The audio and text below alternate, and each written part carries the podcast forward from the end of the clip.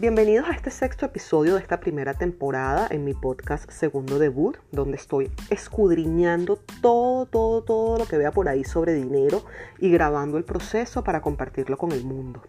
Mi nombre es Yarudit Escobar y a través de esta aventura de hacer podcasting he descubierto que es tremenda herramienta para reforzar conocimientos sobre el tema que sea de, de nuestro interés, que en mi caso es el dinero. Porque uno te ves obligado a investigar, te ves obligado a hacer notas, o sea, a escribir sobre lo que vas aprendiendo producto de esa investigación y adicionalmente lo vas a explicar verbalmente, lo que hace que absorbas ese conocimiento sólida, sólidamente. Te lo dejo como un dato. Si quieres aprender algo, el tema que sea, investigalo, escríbelo, dilo verbalmente explicándoselo a alguien y repite el proceso. Te aseguro de que aprendes, aprendes. En esta entrega eh, voy a hablar sobre grafología, es decir, cómo la manera en que escribimos nos puede decir muchísimo sobre nuestra relación con el dinero y cómo hacer pequeñas modificaciones en la forma de nuestra letra puede ayudarnos a cambiar a nivel subconsciente la manera de que abordamos el dinero y la manera en que permitimos que el dinero entre en nuestra vida. Esta información es muy, muy reveladora. Lo primero que quiero dejar claro es que esto nada, nada, nada tiene que ver con el mundo esotérico o con el mundo mágico. Y ojo, yo soy una persona que efectivamente cree en la magia, pero la grafología es una ciencia, sí, como, como lo escuchas, es una técnica netamente científica y que está basada en neurociencia. Y eh, lo que busca esta ciencia es analizar la personalidad a través de la escritura, por medio de la escritura. Como un dato curioso de veracidad, quiero decirte que la ciencia jurídica, el derecho, se apoya muchísimo, muchísimo en la grafología. Eh, para resolver casos de distinta naturaleza que tienen que ver con falsificación de firmas, con falsificación de documentos, con estafas, con robo de identidad, etcétera, etcétera, etcétera. Y tú quizás te estás preguntando en este momento, pero ¿qué tiene que ver la grafología con el dinero? Pues déjame decirte que sí tiene que ver y mucho cuando pensamos en dinero, no nos vamos a enfocar tanto en las letras, en el A, B, C, D, no, no, no, no. Sino más bien nos vamos a ir hacia los números. Porque los números son los que representan nuestra relación con el mundo material, con el mundo concreto, con lo financiero y con lo económico. Este tema de la grafología y la forma en que escribimos los números va a meritar necesariamente más de un episodio porque esto es un tema supremamente extenso y yo no quiero hacer esto excesivamente largo. Pero bueno, para empezar, como primer capítulo, digamos, relacionado al tema de la grafología, yo te voy a proponer que hagamos dos ejercicios sencillos. Uno es para empezar a ver esos sesgos cognitivos que tenemos con el dinero, una especie de autodiagnóstico y ver cómo está nuestra relación con el dinero en el momento actual.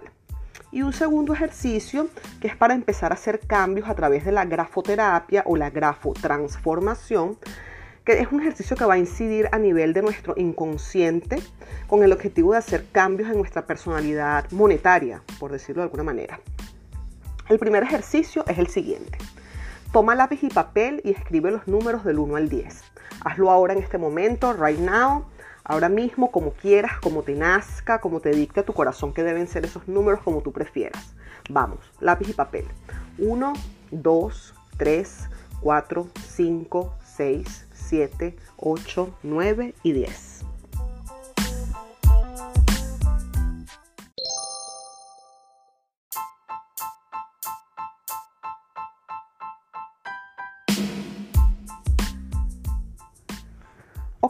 Una vez que hayas escrito los números, vamos a analizarlos. Si escribiste los números del 1 al 3 más grandes que el resto, eso quiere decir que actualmente sientes que no ganas tanto dinero como antes, como en el pasado. O lo que es igual que antes ganabas o tenías más dinero que ahora. Toda la parte izquierda, suponiendo que los escribiste en sentido horizontal, es el pasado. Si tus números 1, 2 y 3 son más grandes que el resto, le estamos dando poder al pasado y no estamos reconociendo nuestra productividad económica hoy, en el presente. Ahora, si escribiste 4, 5 y 6 más grandes que el resto, esto significa que en la actualidad, en este momento presente, tú sientes que puedes hacer mucho dinero, tienes poder en relación a tu capacidad productiva, sientes que estás en tu mejor momento económicamente hablando, sientes que el dinero está en tu vida actual, en el aquí, en el ahora. Mejor dicho, te estás comiendo al mundo a nivel económico. Y finalmente, si pusiste 7, 8, 9 y 10 más grandes que el resto, déjame decirte que estamos en el futuro. Estamos en un proceso de construcción de nuestras bases económicas, tenemos una visión del dinero más a largo plazo y estamos proyectados a futuro como el momento en el que vamos a tener dinero, pero quizás nos estamos perdiendo del momento presente. Veamos otras características que podemos leer de este primer ejercicio y voy a ir de las características más positivas a las más negativas. Si hiciste los números en orden vertical, como en una forma de lista, esto habla de que eres una persona bien organizada con el dinero, que te administras bien, que te administras correctamente, que tú estás en conocimiento pleno de tus entradas y tus salidas del dinero, en qué gastas y qué recibes. Es decir, el dinero no te sorprende porque tú estás en control del dinero. Este ejercicio también nos puede decir que si escribimos los números todos pegados, todos juntos, todos amuñuñados, amontonados, uno encima del otro, eso es un signo de tacañería, de pichirres, de egoísmo, incluso egoísmo con nosotros mismos. Esto denota que nos cuesta dejar que el dinero salga de nuestras vidas cuando tenemos dinero y no queremos gastarlo en nada porque tenemos ese miedo, ese temor de no poder volver a tener dinero cuando nos cohibimos de todo o cuando preferimos tener las cosas más económicas. Esto es realmente estar cerrado al dinero, incluso puede denotar una falta de amor propio. Este ejercicio eh, también nos dice que si tus números parecen más que números, parecen triángulos.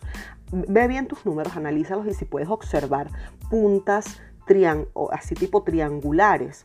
Eso quiere decir que estamos enojados con el dinero, que tenemos una molestia profunda con el dinero e incluso que estamos siendo agresivos con el uso que le damos al dinero, con la forma en que negociamos nuestras entradas y salidas del dinero.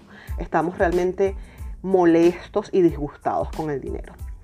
Y este ejercicio también nos puede indicar eh, si los números son excesivamente grandes, que es el caso mío, yo me, yo me incluyo en este, en este grupo, esto es un signo de gasto excesivo, de descontrol financiero, de que no sabes cuando el dinero entra a tu cuenta y Dios mío, no ha terminado de llegar cuando ya se fue. Eh, básicamente esto denota una base pobre en cuanto a lo que es la planificación del dinero. Bueno, este es el primer ejercicio que te quiero proponer, espero lo puedas hacer y lo veas más bien como una especie de radiografía de nuestra relación con el dinero. Te advierto, esto puede ser bastante revelador. Y bueno, me gustaría que dejaras un comentario de cómo te fue con este ejercicio. Incluso si quieres mandar la foto de tus números para que los podamos analizar juntos, pues va a ser un placer.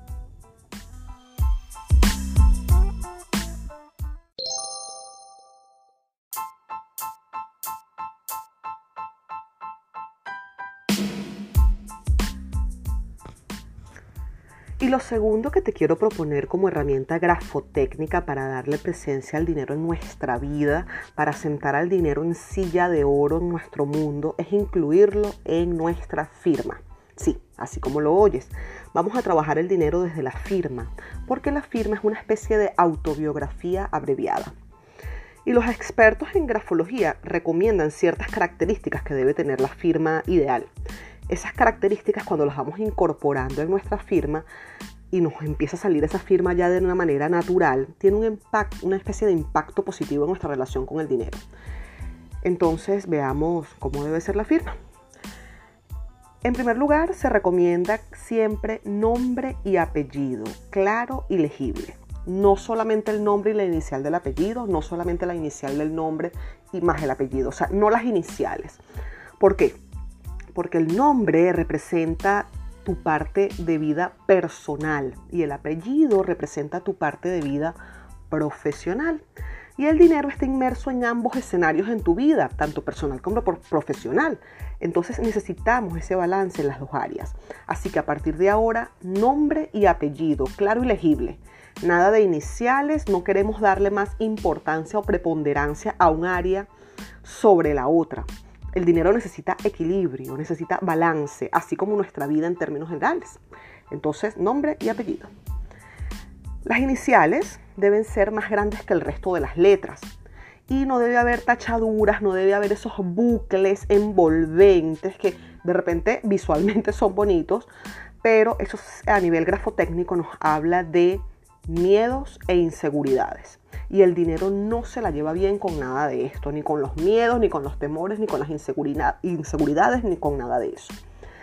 Se recomienda que la firma sea ligeramente ascendente o con una especie de leve inclinación hacia la derecha, porque esto nos va a hacer personas de progreso, personas que buscan moverse hacia adelante, que avanzan, que evolucionan. Entonces vamos a ir incorporando estos cambios.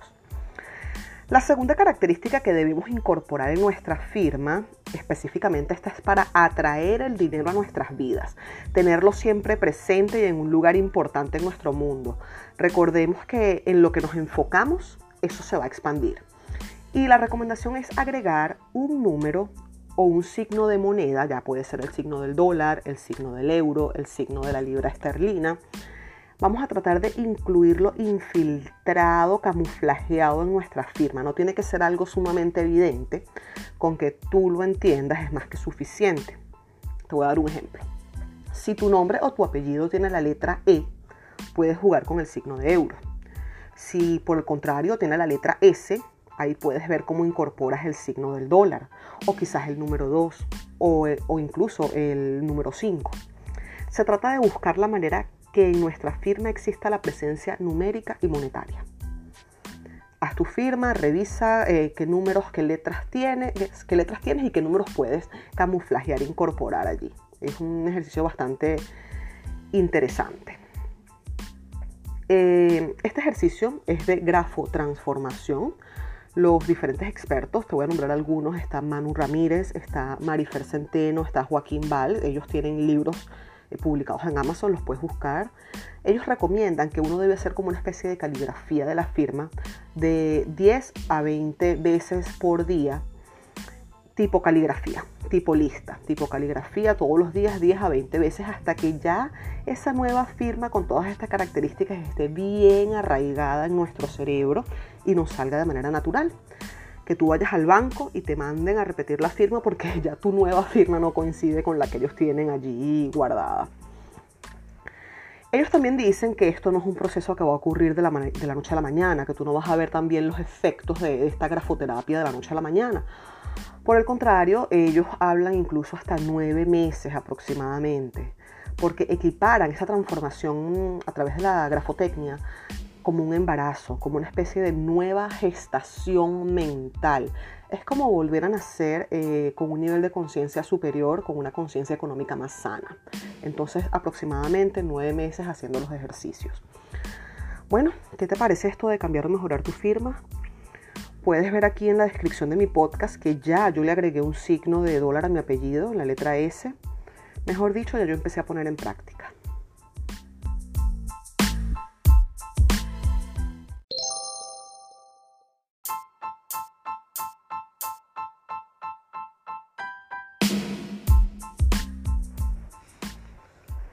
Espero que toda esta información te sea de muchísima, muchísima utilidad. De corazón espero que empecemos juntos esta transformación.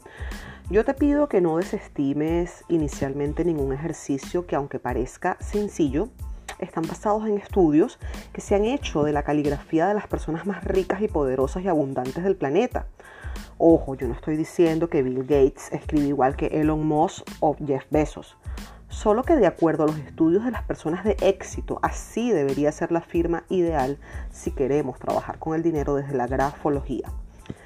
Recuerda que si siempre hacemos lo mismo, vamos a obtener exactamente los mismos resultados. Así que empecemos a innovar, a probar cosas nuevas, a descubrir qué es lo que nos funciona a nosotros, porque no todo es para todos. En otro apartado, pues estaré hablando de cómo debemos hacer los números, cómo es esa forma que debe tener cada uno en cuanto al signo del número propiamente dicho, el tamaño, la presión al, escribir, la velocidad, la inclinación, etcétera, etcétera, etcétera. Muchas características.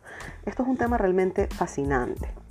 Yo de verdad espero haber despertado tu curiosidad. Yo no pretendo obviamente dictar cátedra porque no soy experta en el tema, sino más bien despertarnos tanto a ti como a mí esas ráfagas de ideas útiles que nos ayuden a mejorar nuestra relación con el dinero.